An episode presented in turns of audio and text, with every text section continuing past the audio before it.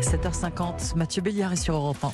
Et c'est l'heure de votre rendez-vous culture à 7h50. Périscope, la culture à 360 degrés avec Mathieu Charrier ce matin. Bonjour Mathieu. Bonjour à tous.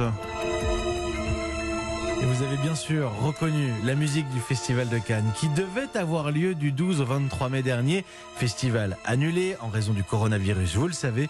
Mais la sélection officielle Cannes 2020 a quand même été dévoilée hier soir. Bonjour Mathieu Charrier. Oh, bonjour, ouais. Expliquez-nous pourquoi, pardonnez-moi, pourquoi vous, pourquoi on, a un aperçu de ces 56 films sélectionnés? Pourquoi une sélection alors qu'il n'y a pas de festival cette Bah, année en fait, justement, pour accompagner ces films sélectionnés qui auraient dû être projetés sur la croisette, vous savez, il y a eu plus de 2000 films candidats cette année, c'est tout simplement un record. Écoutez Thierry Frémaux, le délégué général du festival, et Pierre Lescure, son président.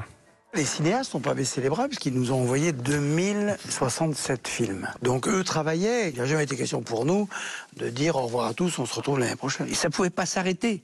Ça butait contre la porte du cinéma fermé, qui allait ouvrir un jour. Fallait qu'on soit là pour l'accompagner. Je pense que c'est l'illustration émouvante de la force annuelle sur 365 jours du Festival de Cannes. Ouais, je précise qu'évidemment, il n'y aura pas de palme d'or, pas de palmarès cette année, simplement donc ces films qui pourront mettre le logo Cannes 2020 sur leurs affiches, et ça, évidemment, ça attire du monde en salle. Alors dites-nous, Mathieu, on va pas faire toute la liste, hein, mais donnez-nous euh, quelques-uns de ces films très attendus. Alors, commençons par les Français, avec François Ozon et son été 85 qui sortira mi-juillet. On entend un bout de The Cure, parce que c'est dans l'extrait publié hier soir. Été 85 explore la première histoire d'amour entre deux garçons de 16 et 18 ans. Très attendu aussi le nouveau film de Maïwen, vous savez qu'elle police. Là, ça s'appelle ADN. Elle y raconte comment elle a renoué avec ses racines algériennes. faut savoir que cette année, il y a 21 films français dans cette sélection, dont 5 comédies. On dit souvent Cannes, c'est triste. Bah non, il y a aussi des comédies. L'origine du monde, par exemple, signé Laurent Lafitte. Je vous donne le pitch. Jean-Louis rentre chez lui et se rend compte que son cœur s'est arrêté. Mais il vit encore, Jean-Louis. C'est-à-dire qu'il parle, il se déplace, mais le cœur ne bat plus. Alors est-il finalement vivant ou mort? Ça fait envie quand même. Oui, avec Laurent Lafitte euh, en, en- en particulier. Alors Cannes, ce sont aussi de grosses productions étrangères.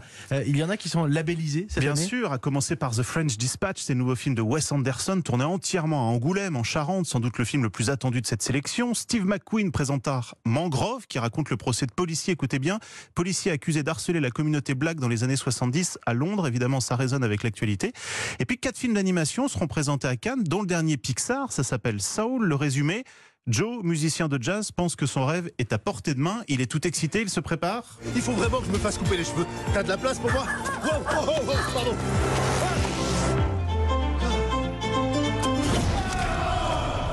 Joe tombe dans un trou de flaque d'égout et se retrouve dans un endroit fantastique où il va devoir réfléchir à ce que c'est que d'avoir une âme, tadam.